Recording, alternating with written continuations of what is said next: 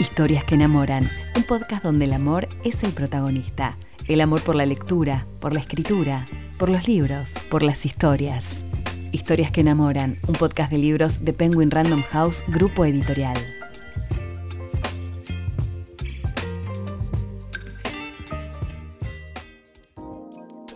Hola, mi nombre es Lucía, soy lectora, fanática de las historias y los libros y host de este podcast. En cada capítulo conversamos con otras y otros apasionados también, tanto por la lectura como por la escritura, para conocer más sobre los libros que tanto nos transformaron. Durante el mes de agosto hacemos un viaje a la infancia para encontrarnos con libros protagonizados por niños y niñas de diferentes épocas y lugares. Hoy conversamos con Erika Marino y August Grimpich. Yo soy eh, Agus, en redes me encuentran como Agus Greenpeach, soy influencer y también soy la autora de La teoría de Joa, publicado bajo el sello Alfaguara. Y mi vínculo con los libros, eh, yo siento que son algo que me atraviesa en todos los aspectos de, mi vida, eh, siempre estuvieron presentes la lectura, la escritura desde que soy chica, por eso como que nunca puedo definir un momento exacto en el que empecé a amar los libros. Hoy de alguna manera se convirtieron en mi fuente de trabajo, ¿no? Vivo de, lo que es la literatura. Bueno, yo soy Erika Marino, soy editora de infantil y juvenil en Penguin. Eh, tuve la suerte de editar el libro de, de La teoría de Joa, toda la vida eh, leí, siempre me interesaron los libros y cuando hice varias carreras y los libros me, me llamaban más la atención, así que hice la carrera de edición y aquí me tienen. En este episodio estamos hablando de literatura justamente infantil y les quería preguntar qué personajes infantiles recuerdan de libros que, que hayan leído en su infancia, cómo eran esos personajes, qué características tenían. En mi caso, son libros que hoy están en los Penguin clásicos. Estamos hablando de Oliver Twist, de Sherlock Holmes.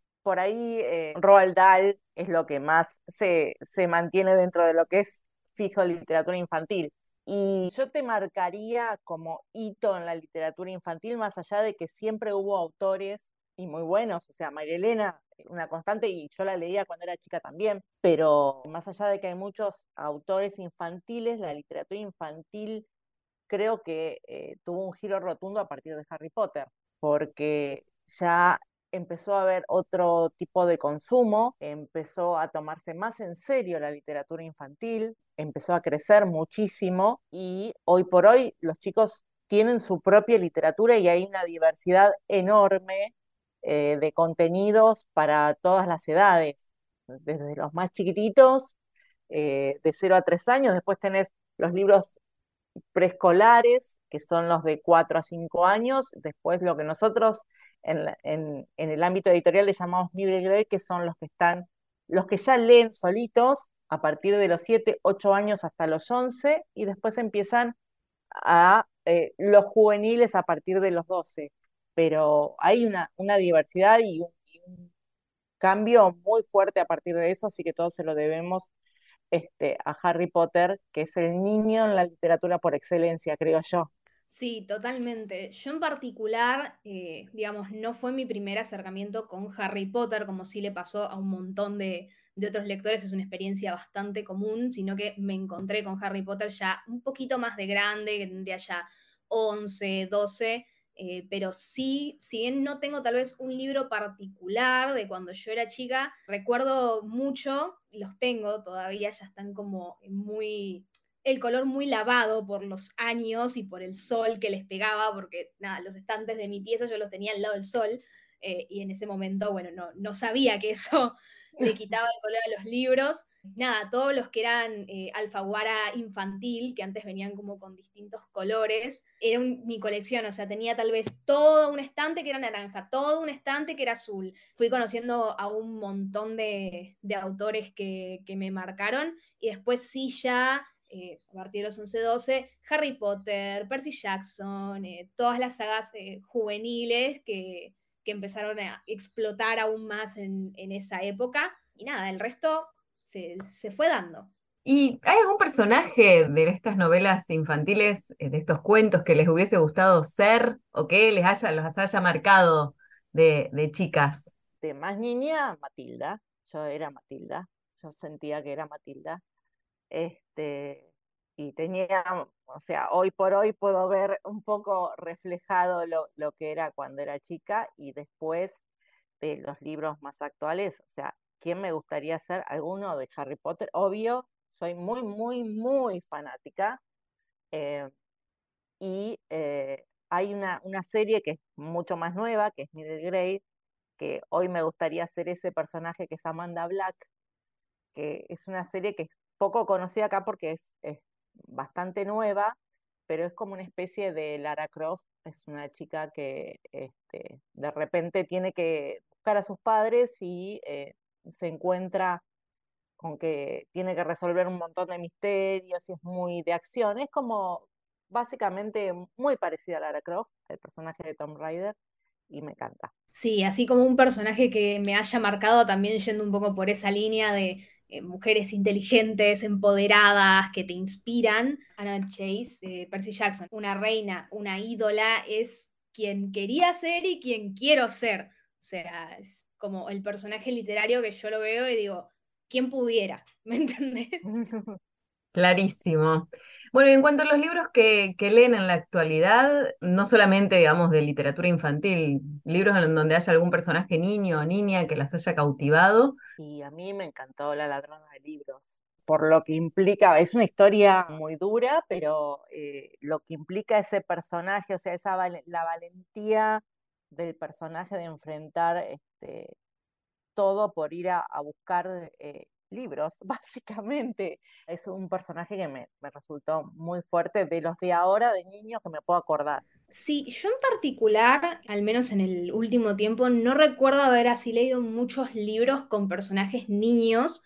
Eh, tal vez sí alguno que estuviera muy de fondo, por ejemplo, no sé, hace poquito leí la trilogía Culpables de Mercedes Ron, eh, que nada, la hermana de Nick es ahí como un personaje que tiene un cierto peso, pero, pero no es protagonista. Así que no te sabría decir exactamente un personaje niño o niña que me haya marcado eh, en este momento. Sí, tal vez recuerdo alguno de cuando era chica, Natacha, por ejemplo, de los libros de Luis Pesetti, que nada, de ella me acuerdo bastante. Bueno, ¿y qué, importancia tiene para, para ustedes la representación infantil en la literatura? Es decir, que haya niños y niñas en la literatura en general.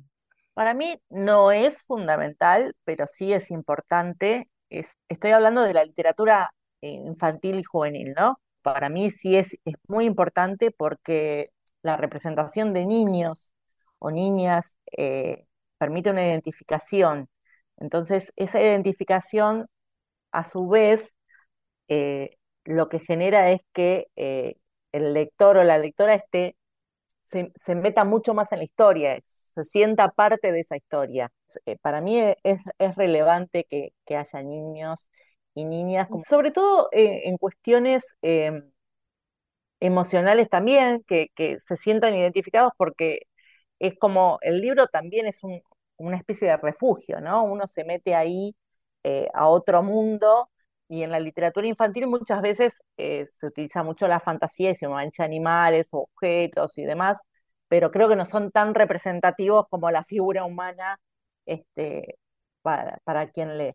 Sí, totalmente de acuerdo. Es súper importante, más cuando sos chico y recién estás arrancando en la lectura, tal vez si agarras un libro, por más que sea infantil, eh, no llegas a conectar tanto con un personaje más adolescente o adulto como si lo haces con un niño, ¿no? Por ejemplo, se me ocurre un libro sobre misterios o eh, mismo de terror, eh, tal vez no te va a generar el mismo miedo si eh, de chico vos lees que eso le está pasando a un adulto, como eh, si cuando le está pasando a un niño. Así que nada, creo que lo de la identificación es súper importante. Y también para mostrar distintos modelos de niños y distintas vidas que pueden tener los niños, ¿no? Porque las infancias son todas diferentes, hoy más que nunca incluso hay distintos tipos de familias en las que pueden crecer estas infancias eh, así que creo que, es algo súper importante para que puedan también tener ese refugio y encontrarse en un libro y decir, ah, bueno, esto puedo ser yo.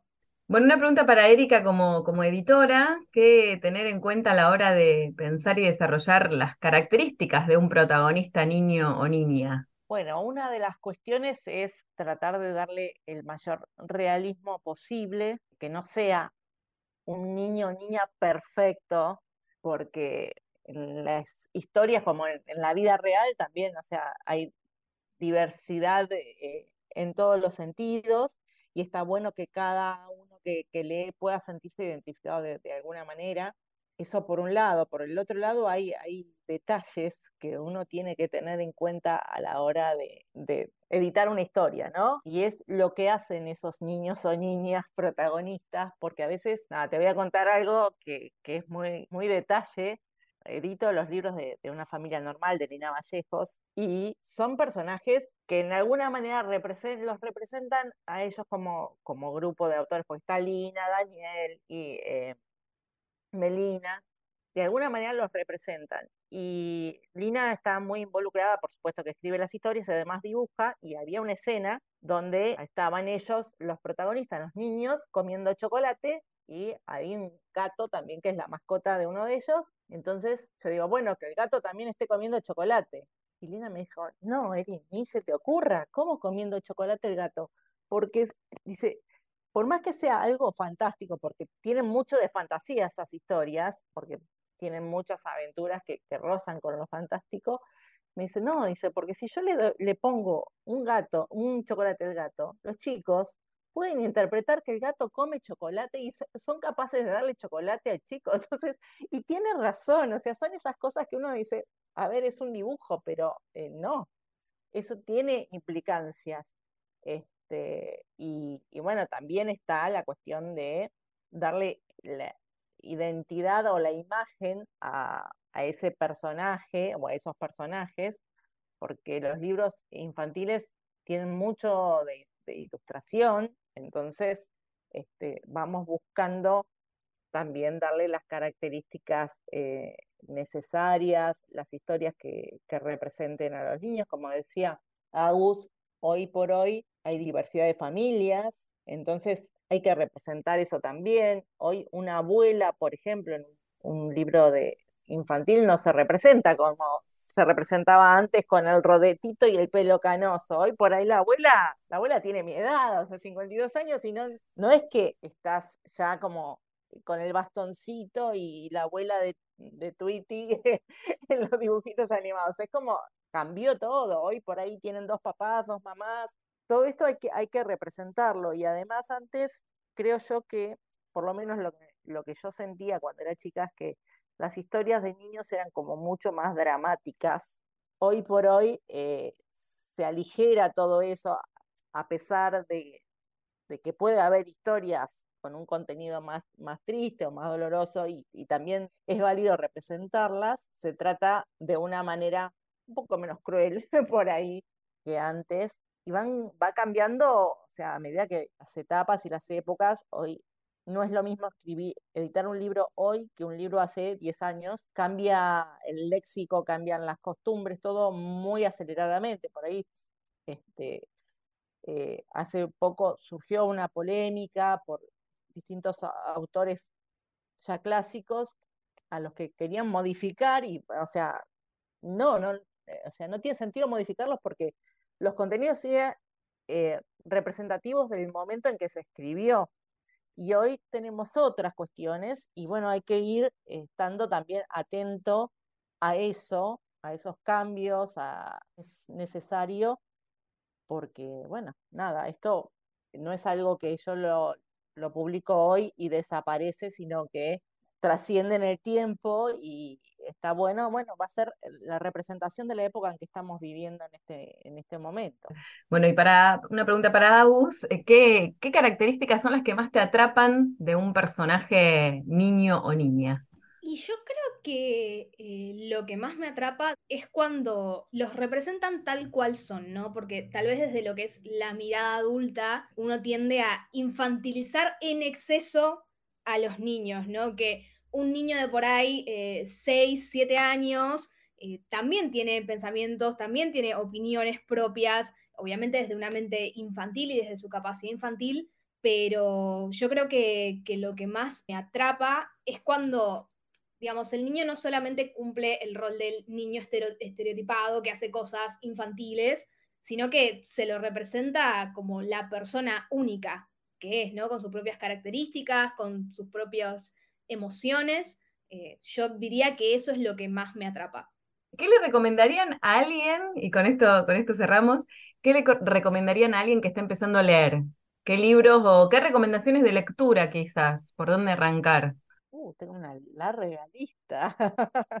Te cuento las experiencias que, fui teniendo con, el público en la, en la, Feria del Libro, ver a los padres o a los adultos que van a buscar con, sus niñes los libros. Y siento que hay un, cambio total de, de consumo de libros desde hace unos años hasta ahora. Antes los adultos iban a buscar los libros que a ellos les gustaban para que los niños leyeran, y hoy son los niños, aunque sean chiquitos, los que eligen los libros. Van y dicen, yo quiero este. Y los adultos aceptan ese pedido con tal de que los chicos lean. Son libros que hoy eh, leen personajes eh, como por ejemplo los libros de, Lina, de Lina Vallejo, que son historias de aventuras y demás, y que vienen de otro palo, digamos, no son eh, autores como los autores literarios clásicos, y sin embargo los chicos les gusta, o sea, aman a esos personajes, les interesan las historias, entonces los padres dicen, bueno, ok, vamos por eso para que empiecen a leer. Y muchos chicos que no les gustaban los libros o no les interesaba la lectura porque eran más activos o tenían otro tipo de, de motivaciones, empezaron a leer a través de esos libros. Después recomendaciones para los más chicos, por ahí pueden empezar por, por cómics, para tentarlos, por ahí se los puede vincular a intereses que ya tengan. Tengo los libros de, de House que, que son cómics y que los chicos ya conocen a los personajes porque los, los ven, pueden empezar por ahí. Después hay libros para más chiquitos. Nosotros tenemos muchas series, mucho material para todas las edades, los caminadores, la serie Alfaguara que, que mencionaba Agus antes, antes era la colección Panflauta y se convirtió y se ayornó y se transformó en la colección Alfaguara infantil y también hay libros para distintas edades. Muchas veces depende de los intereses de los chicos también, porque por ahí hay libros que son sugeridos para más siete años y los chicos ya leen muchísimo y entonces se les puede ofrecer libros para un poquito más grandes, para más nueve, eh, y así ocurre en, todas las edades. Después para esos que les interesa un poquito la acción, yo le escuchaba a Agus que hablaba de los libros de, misterio y demás, que este, hay libros que pueden ser Misterios a domicilio, Resolviendo el misterio, son, son libros que están buenísimos porque además tienen otra otro elemento, otras herramientas que son más interactivos, que los chicos tienen que ir resolviendo cuestiones más allá de la lectura, entonces ahí se transforma más en un juego que en una lectura. Destaco también el tema de lo interactivo, porque una cosa que eh, pasa hoy también con los niños, que es un fenómeno de los últimos, últimos años, es que ahora ya directamente desde los 6, 7 años, por no decir antes incluso, los chicos ya tienen un celular o ya tienen una tablet y ya tienen acceso a redes sociales eh, y acceso a videos de esto y videos de lo otro. Eh, entonces, de alguna manera también la lectura tiene que entrar a competir, entre comillas, eh, con, eso y, ganarles la, atención, ¿no? Que los dispositivos técnicos como que arrasaron un poco con todo. Em, también menciono el tema de enganchar tal vez a, los chicos desde algo que ya les guste o que ya consuman, de que bueno, está bien, si les gusta eh, ver a tal youtuber, si ese youtuber después saca un libro, bueno, puedes arrancar por ahí, eh, o mismo series de televisión, etcétera. Yo creo que es eh, también ver y preguntarles, che, ¿qué te gusta? ¿Qué te interesa?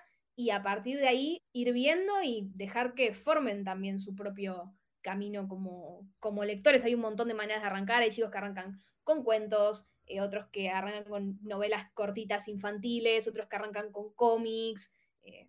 Cada uno es, un mundo y va haciendo su, su, propio camino en lo que es la lectura. Sí, totalmente. Hay que estar atentos, me parece, a los consumos, a los otros consumos que tienen, que son los consumos de redes y demás, como para tentarlos tal vez con eso, que empiecen por ahí o sea, yo creo que no importa por qué empiecen, sino que eh, eso los tiente lo suficiente como para querer ir a buscar más. Historias que enamoran es un podcast de Penguin Random House, grupo editorial. Todos los libros que mencionamos en este episodio podés encontrarlos en penguinlibros.com.ar.